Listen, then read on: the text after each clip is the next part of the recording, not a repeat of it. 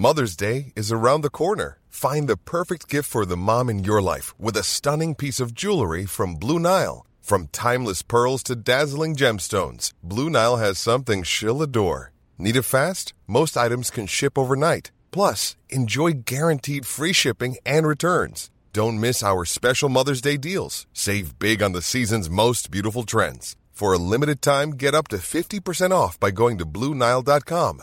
That's Bluenile.com. Bonjour, c'est Zoé de Louis. Ça fait maintenant deux ans que j'ai la chance de travailler pour Louis Média et que vous entendez ma voix sur vos podcasts préférés. Travailler pour quelque chose qui a du sens pour moi, c'est essentiel à mon épanouissement au quotidien.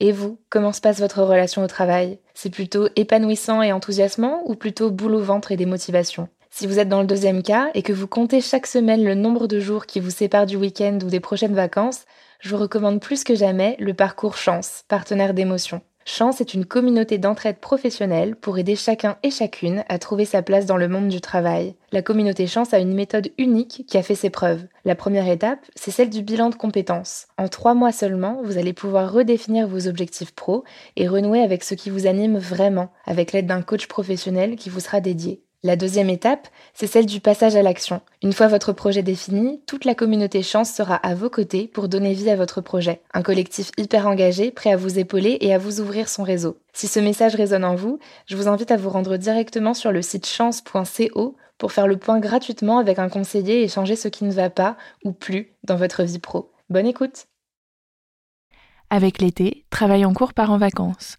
Et pendant ce temps, on vous propose de découvrir certains de nos autres podcasts chez Louis qui pourraient vous plaire. Dans Le bémol, la sixième saison du podcast Injustice, on s'intéresse à un milieu professionnel très particulier, celui des chefs d'orchestre. Et on se demande pourquoi, dans ce milieu-là, la place des femmes est encore si restreinte. En France, seulement un orchestre sur dix est dirigé par une femme. À travers le prisme de ce milieu, on s'interroge sur ce que cela dit de la place que la société est prête à laisser prendre aux femmes qui dirigent. Pour écouter le reste des épisodes du bémol, rendez-vous sur le flux Injustice sur votre plateforme de podcast préférée. Bonne écoute et bel été. Ce podcast est rendu possible par le festival Sœurs Jumelles et son programme Toutes et tous à l'unisson, qui œuvre pour une meilleure représentation des femmes dans la musique et l'image. Louis je vais vous raconter une anecdote. Nous sommes en 1913 et la compositrice Lily Boulanger est la première femme à remporter le prix de composition de l'Académie de France à Rome pour Faust et Hélène. Dans la foulée, à Paris, toute la critique musicale se précipite pour écouter l'œuvre primée et voir la compositrice qui se cache derrière. C'est une femme toute menue, pas franchement impressionnante physiquement. Le problème, c'est que la musique qu'elle propose ne correspond pas à ce que les oreilles considèrent comme de la musique féminine. L'une des critiques dit même Fort heureusement, elle a gardé l'apparence d'une jeune femme agréable. Car oui, je vous le donne en mille, historiquement, certains considèrent qu'il existe de la musique féminine et de la musique masculine. De même qu'il existe des carrières musicales plus taillées pour les hommes que pour les femmes. Early on, uh, I was Très tôt, j'ai étudié le violon à Juilliard et j'y suis entrée à l'âge de 7 ans, donc j'étais très jeune. Et quand j'ai dit à mon professeur de violon à l'âge de 9 ans que je voulais devenir chef d'orchestre, elle m'a expliqué que les filles ne pouvaient pas faire ça. Donc ça, c'était la toute première fois. Marine Alsop est une chef d'orchestre américaine et l'une des plus connues au monde. And then, you know, throughout my et puis, tout au long de mon adolescence, j'ai parlé à différents chefs d'orchestre et je dois dire qu'en général, ils m'ont beaucoup soutenu. Mais il y a eu des moments où un chef d'orchestre m'a dit vous savez, vous pouvez diriger du Mozart, mais les femmes ne peuvent pas diriger du malheur, ou quelque chose de stupide comme ça. On a dit à Marine Alsop qu'elle ne pouvait pas diriger un orchestre, mais qu'elle pouvait encore moins diriger un certain type d'œuvre, celle de malheur en l'occurrence. Ça n'est pas juste anecdotique. Gustave Mahler, c'est un exemple frappant des stéréotypes qui pèsent sur les femmes qui ambitionnent de diriger. Pour beaucoup de musiciens, sa musique est considérée comme douloureuse, morbide. Pas nécessairement ultra technique, mais qui nécessite une grande maturité pour être abordée, notamment à cause du grand nombre de musiciens qu'elle requiert. Et tout ça, pour une poignée de chefs, ça en fait une musique de bonhomme. Dans cet épisode, on s'interroge sur les stéréotypes de genre qui pèsent sur les femmes dans le monde de la musique et qui font que dans l'esprit des musiciens, des spectateurs, des décideurs, il y a dans la musique des rôles féminins et d'autres masculins. Et que diriger de la musique, c'est définitivement une affaire d'hommes.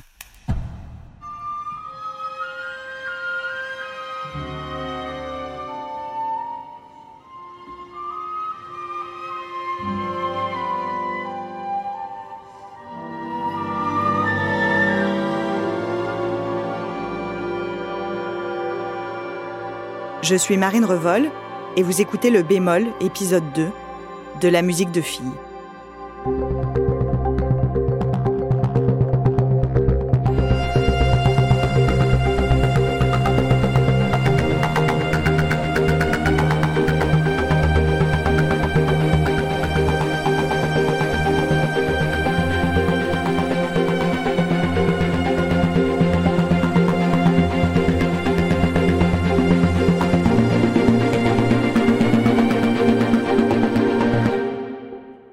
Historiquement, quand on regarde euh, le Conservatoire de Paris, c'est un établissement qui ouvre euh, après la Révolution euh, française, qui est un établissement mixte. Ce qui est hyper rare, parce qu'en fait, dans l'histoire, les universités étaient masculines et les femmes n'avaient pas le droit d'étudier. Donc là, on a un établissement mixte qui ouvre ses portes, qui accepte les filles dans des classes pour filles, et elles ont accès au piano, au chant, au solfège, en gros. Donc toutes les autres classes, c'est réservé aux garçons. C'est pas interdit aux filles, c'est réservé aux garçons. On attend 1850 pour que les classes de composition commencent à s'ouvrir, pour que les classes d'instruments à cordes, donc même le violon, violoncelle, c'était pas permis, euh, commencent à s'ouvrir aux femmes. Aliette Delalleux est journaliste, chroniqueuse à France Musique depuis 2016. Et les instruments à cordes sont hyper sollicités par les jeunes filles, donc ce qui fait qu'elles s'inscrivent en masse et que ça pose problème. Et au début du XXe siècle, en 1904, le Conservatoire de Paris impose des quotas pour qu'il n'y ait pas plus de quatre filles dans les classes d'instruments à cordes pour éviter qu'elles prennent la place des garçons. Parce qu'en fait, bah, historiquement, euh, les filles ne sont pas musiciennes professionnelles. Le Conservatoire national supérieur de musique de Paris, le CNSM, a longtemps refusé l'accès de certaines classes aux filles. À l'époque de son ouverture en 1795, une jeune fille de bonne famille, elle joue du piano. Pas de la trompette, pas du trombone. Le piano, c'est joli, c'est gracieux, c'est féminin. La trompette, c'est plus viril. On souffle fort, on a les joues qui se déforment, on devient tout rouge, comme quand on charge l'adversaire avec son cheval et sa lance. Quand les petites filles jouent d'un instrument, historiquement, ce ne sont pas les mêmes que les garçons. Cela veut dire que dans la première relation d'un enfant à un instrument, dans le premier accès à la musique, il existe déjà une ségrégation entre les hommes et les femmes. Dès la formation, la distribution des instruments oppose les genres.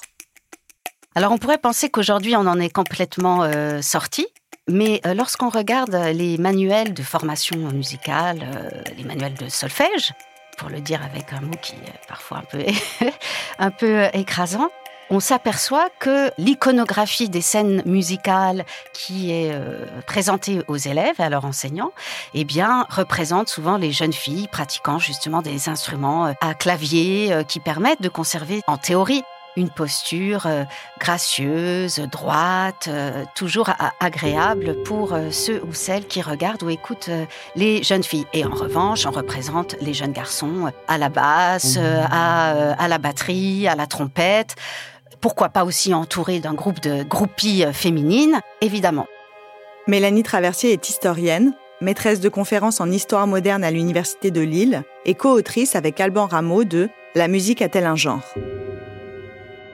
La musique, les pratiques musicales, les professions musicales ont depuis toujours euh, un genre, qu'il s'agisse euh, de décrire la grammaire même de la musique ou encore euh, d'associer à un genre les instruments de musique, par exemple, puisqu'il y a toujours eu un certain nombre de normes qui ont contraint les choix de pratiques d'instruments de musique. Ainsi, il a longtemps été peu recommandé aux femmes de euh, jouer euh, des instruments avant ou d'instruments qui étaient liés au monde militaire. Soit pour des raisons euh, morales, soit pour des raisons euh, d'esthétique. Il fallait que la femme demeure gracieuse, garde une posture élégante, euh, ne se compromette pas et ne compromette pas sa dignité par des postures obscènes en tenant un instrument entre ses jambes ou par des postures qui étaient peu agréables à la vue, justement avec les instruments avant, dont la pratique même déforme le visage, etc., etc. Donc, pendant très longtemps, les textes prescripteurs ont, entre guillemets, interdit la pratique de la flûte, des instruments comme le corps, etc., etc., la trompette, aux femmes. Ce qui ne veut pas dire qu'en pratique, il n'y ait pas eu de femmes, évidemment, cornistes, flûtistes, etc., etc.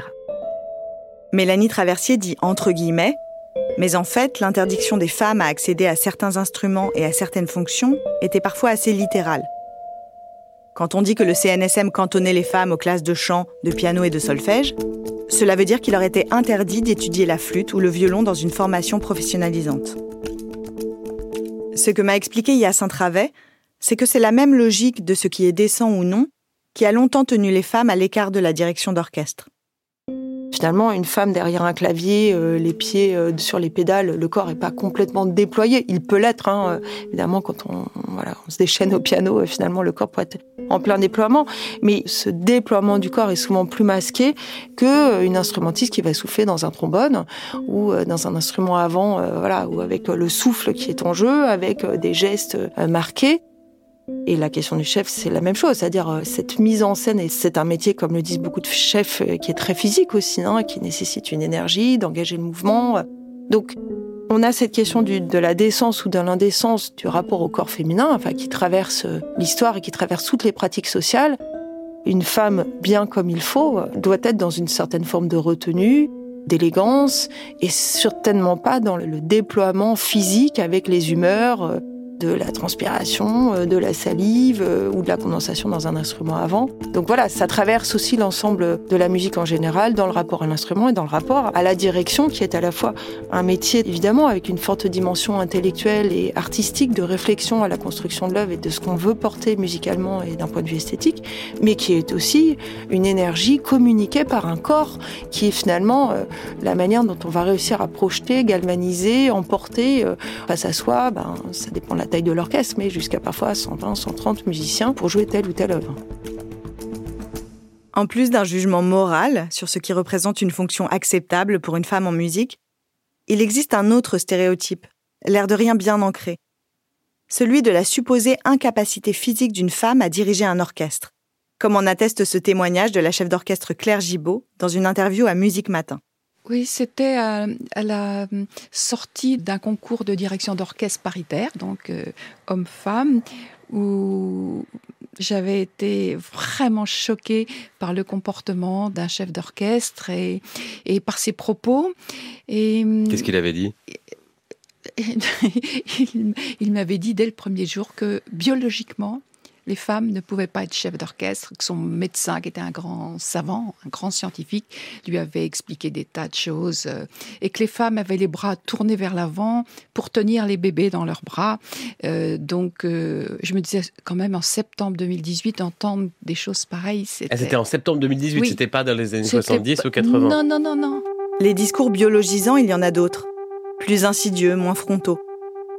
On parle de la maternité des femmes chefs, de l'impossibilité de tout mener de front, de leur fatigue physique, toujours à cause des bébés donc, de leur supposée fragilité émotionnelle causée par les hormones, du fait qu'en fait, être une femme change la donne malgré tout, au point qu'on préfère tout simplement nier leur existence et ignorer les contre-exemples. Exactement comme pour les compositrices. Ryan Reynolds here from Mint. With the price of just about everything going up during inflation, we thought we'd bring our prices down. So to help us, we brought in a reverse auctioneer, which is apparently a thing. Mint Mobile unlimited premium wireless. Ready to get 30, 30, bit to get 30, bit to get 20, 20, 20, bit to get 20, 20, bit to get 15, 15, 15, 15 just 15 bucks a month. So, Give it a try at mintmobile.com/switch. slash $45 up front for 3 months plus taxes and fees. Promo for new customers for limited time. Unlimited more than 40 gigabytes per month slows. Full terms at mintmobile.com. Moi, je suis invitée à une table ronde euh, sur le, le thème des musiques de films et de la variété française. Au téléphone, c'est Chloé Thibault. Elle est journaliste et autrice d'un livre, Toutes pour la musique. Et elle me raconte ce qu'il s'est passé le 2 avril 2023 à la table ronde à laquelle elle était invitée pour parler musique de film. À mes côtés, j'ai euh, des confrères journalistes, euh, un animateur et donc l'immense compositeur de musique de film, monsieur Vladimir Kosma. Il se trouve que la table ronde commence et l'animateur euh, propose de commencer avec moi, honneur aux dames. Donc je me dis, je me dis tout de suite qu'on est en plein dedans et il me demande ce qui a motivé l'écriture de mon livre Toute pour la musique. Donc moi, je sais que j'ai peu de temps pour l'exprimer et j'explique que si on parle de musique de film, ce qui est important de dire, c'est que les compositrices sont euh, quasiment absentes de cet univers-là. Parce que moi, depuis toute petite, je suis capable de te citer euh, ben, plein d'hommes, de grands hommes compositeurs, mais aucune compositrice. Et j'explique que euh, au César, en 48 ans de cérémonie, on a eu seulement 7 nommés et une récompensée cette année en 2023 pour le César de la meilleure musique originale. Donc moi, je développe mon, je développe mes informations sur la, présence des femmes dans la musique. Et là, euh, Monsieur Vladimir Kosma prend la parole et me dit d'emblée non, je ne suis pas d'accord avec vous. je m'y attendais pas du tout, ça m'a vraiment euh, saisi. Et en fait, il m'a expliqué que non, les femmes ne composent pas, les femmes ne font pas de musique. Donc moi, je le regarde avec de gros yeux et il me dit que euh, c'est déjà, euh, déjà une grande chose en fait que les femmes soient des interprètes, qu'elles elles sont interprètes et que les hommes composent. Et il nous dit chacun son rôle.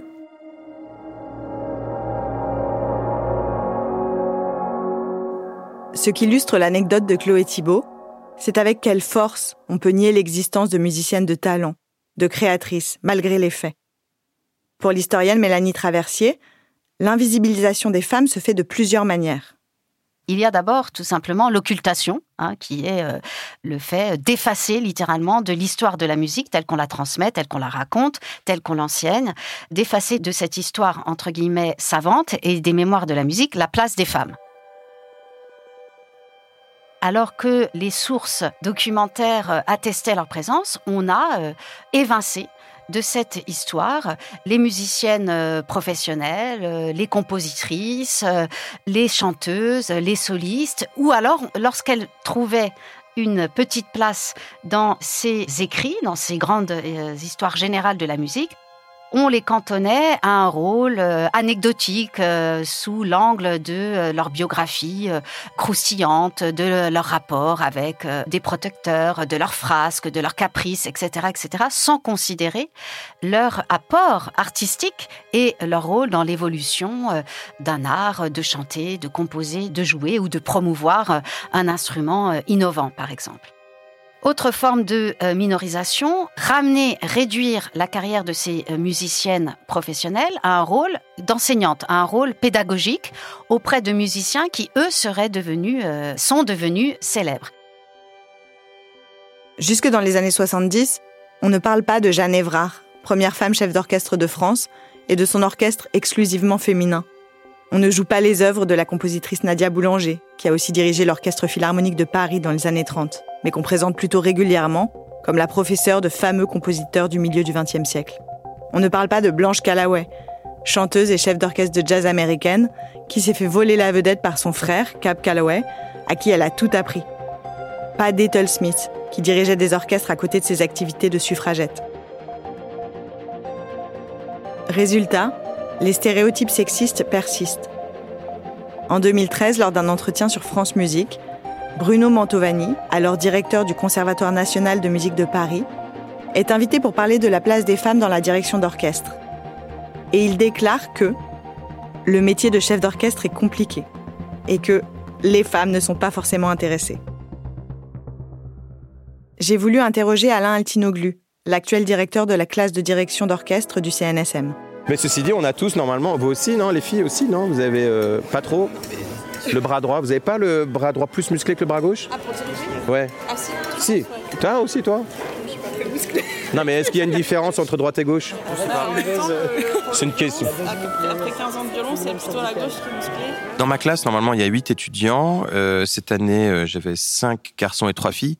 Et on a aussi récupéré une étudiante euh, ukrainienne qui, pendant la guerre, s'est réfugiée en France. Donc maintenant, j'ai quatre filles et cinq garçons dans la classe. Ce qui est euh, beaucoup plus que ce que j'avais quand j'ai commencé ici à enseigner euh, en 2014. Il n'y avait pas de filles du tout, donc c'était zéro. Voilà, maintenant, entre 3 et 4. Et donc, avec les années, j'ai vu évidemment cette progression incroyable du nombre de femmes qui accèdent à ma classe. Donc voilà, il y a un grand changement.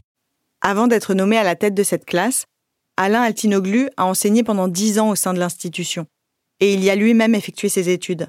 Il en connaît tous les rouages, et il l'a vu se transformer et accueillir dans ses rangs de plus en plus de musiciennes. S'il estime qu'il y a un grand changement, comme il dit, c'est que depuis 1914 et jusqu'en 2014 au CNSM, les femmes représentaient un peu plus de 6% des diplômés seulement.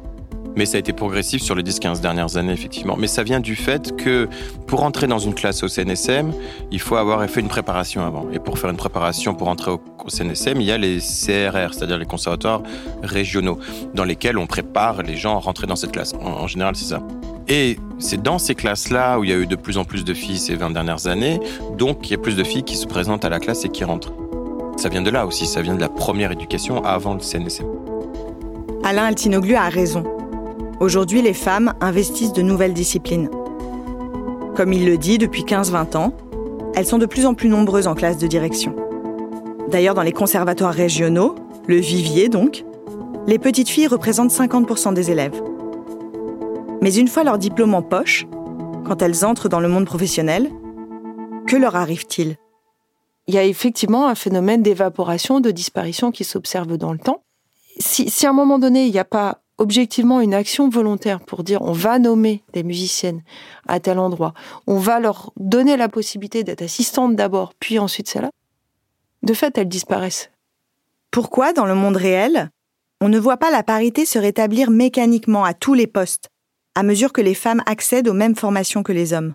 Quand les pionnières racontent euh, j'étais visitée finalement euh, on me disait ben non mais pourquoi t'es là? Ou il a fallu que je convainque et le prof et les autres élèves que j'avais ma place toute cette question de vous êtes seul dans un environnement, s'il n'est pas favorable à ce que vous soyez là, ça vous dissuade de rester aussi, hein, euh, un moment.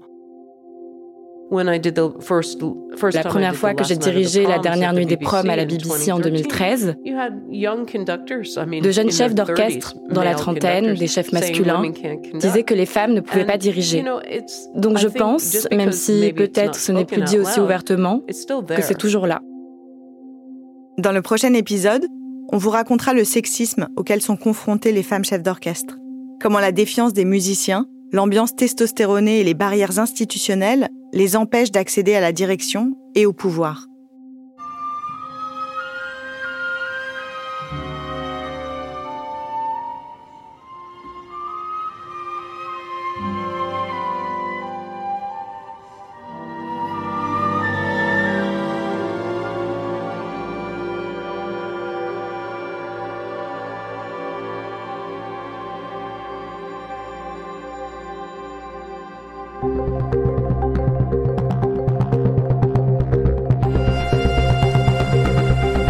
Suis Marine Revol et vous venez d'écouter Le Bémol, un podcast de la série Injustice de Louis Média. C'était le deuxième épisode de La musique de filles. Il a été réalisé par Clémence Relia. La musique a été composée par Clémentine Charuel. Pour écouter les prochains épisodes, abonnez-vous à Injustice sur votre application de podcast préférée. À très vite. Bonjour, c'est Zoé de Louis. Dans Émotions au travail, on décrypte toutes les émotions qui vous traversent et vous bousculent parfois dans votre vie professionnelle. Aujourd'hui, j'aimerais vous parler d'un podcast super inspirant, Bienvenue dans l'ascenseur, animé par Anne-Cécile Sarfati. Dans chaque épisode, elle reçoit des personnes au profil varié, médecins, responsables commerciaux, chefs d'entreprise, qui ont su gravir l'ascenseur social. Parti de rien, il et elle partagent leur parcours, leurs rêves, leurs doutes, leurs émotions dans lesquelles vous vous reconnaîtrez sûrement, et donnent des conseils pour oser monter dans l'ascenseur social quand on n'y croit pas pour soi-même. Alors allez découvrir ces belles histoires de réussite en écoutant Bienvenue dans l'ascenseur, disponible sur toutes les plateformes. Merci à Bienvenue dans l'ascenseur pour leur soutien et bonne écoute. Planning for your next trip? Elevate your travel style with Quince. Quince has all the jet setting essentials you'll want for your next getaway, like European linen, premium luggage options, buttery soft Italian leather bags, and so much more and is all priced at 50 to 80% less than similar brands. Plus, Quince only works with factories that use safe and ethical manufacturing practices. Pack your bags with high-quality essentials you'll be wearing for vacations to come with Quince. Go to quince.com/pack for free shipping and 365-day returns.